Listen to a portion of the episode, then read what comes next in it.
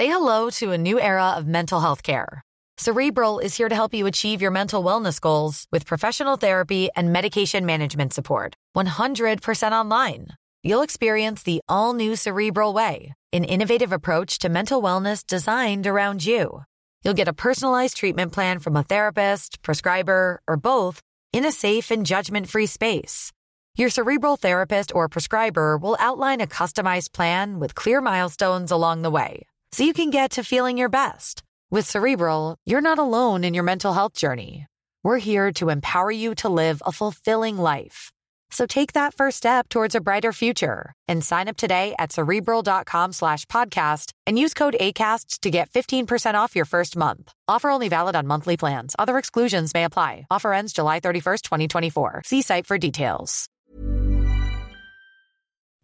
Über den Großteil der Insel Sizilien herrschte im dritten Jahrhundert vor Christus der griechische Tyrann Hieron II. von seiner Stadt Syrakus aus. An der Nordküste der Insel lag die Stadt Messina, die im Jahr 288 vor Christus von italischen Söldnern, die sich selbst Mamertiner nannten, erobert wurde. Sie hatten einst für die römische Armee gedient und waren nun nach ihrer Söldnerzeit auf der Suche nach einer neuen Heimat. Die männliche Bevölkerung hatten sie kurzerhand nach der Einnahme der Stadt ermordet und deren Frauen unter sich aufgeteilt.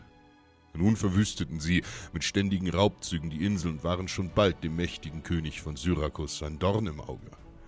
Syrakus sammelte seine Truppen und machte sich zum Sturm auf Messina bereit. Doch die Unruhen hatten das Interesse der Herrscher aus Karthago erweckt, der zu jener Zeit größten und mächtigsten Handelsmacht des Mittelmeers unter den Vorwand, den Mamertinern und ihrem Freiheitskampf beizustehen, waren sie mit einer Armee an der Südwestküste Siziliens gelandet und hatten schon bald die fruchtbare Insel im Handstreich erobert. Nahe der Stadt Akragas errichteten sie ein großes Heerlager. Die Mamertiner in Messina gerieten in Panik, nachdem sich Chiron kurzerhand Karthago unterwarf. Gegen so eine mächtige Übermacht waren die ehemaligen Legionäre dem Untergang geweiht und wandten sich mit Hilfesuchen an den römischen Senat. Die römische Republik hatte nach dem hart erkämpften Sieg über König Pyrrhos schließlich die gesamte italienische Halbinsel erobert und ein mächtiges Reich erschaffen. Doch nicht nur Karthago suchte in diesen Tagen nach neuen Expansionsmöglichkeiten, und so kamen die Hilferufe der Mamertiner höchst gelegen. Rom vergisst seine Freunde nicht und versprach den Söldnern zu Hilfe zu eilen.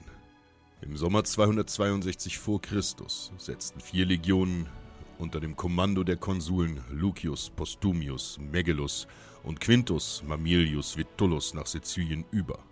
Mutig befreiten die Römer Messina und errangen mehrere kleine Siege über die Feinde. Hieron, der von den Römern in die Berge geflohen war, ergab sich und schloss mit der römischen Republik Frieden. Karthago jedoch stellte den Römern ein Ultimatum indem sie den Rückzug der Truppen aus Messina forderten. Und um ihren Forderungen Nachdruck zu verleihen, entsandte Karthago weitere Truppen auf die Insel.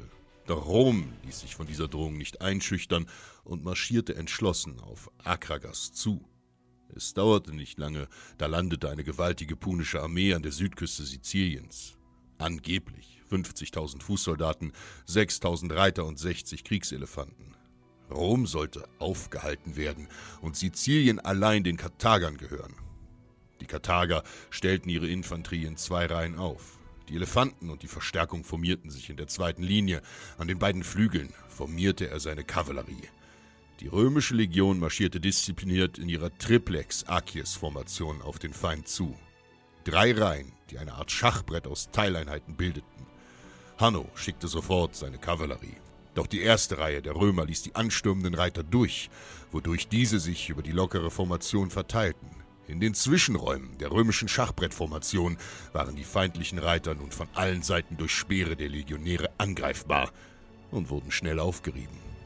Kaum war die karthagische Kavallerie vernichtet, hallte es Impetus, Angriff über das Schlachtfeld. Die römischen Zenturionen riefen zum Gegenangriff. Tausende Wurfspeere wurden auf die punische Infanterie geschleudert und richteten mit der ersten Welle ein verheerendes Blutbad an. Dann marschierten die Legionen in dichter Schildformation in den Nahkampf. Die historischen Quellen beschreiben eine grausame Schlacht, ein blutiges Gemetzel, bis es den Römern schließlich gelang, die karthagische Front zu durchbrechen. Sofort brach Panik in den hinteren Reihen der Feinde aus und die punische Reserve floh vom Schlachtfeld. Von der Massenpanik angesteckt, scheuten auch die Kriegselefanten, ehe sie von Hanno effektiv eingesetzt werden konnten. Dabei wurden etliche Karthager auf ihrer panischen Flucht von den mächtigen Tieren selbst zertrampelt.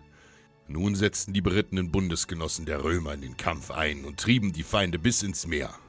Auch das karthagische Militärlager wurde von den Legionären im Sturm genommen.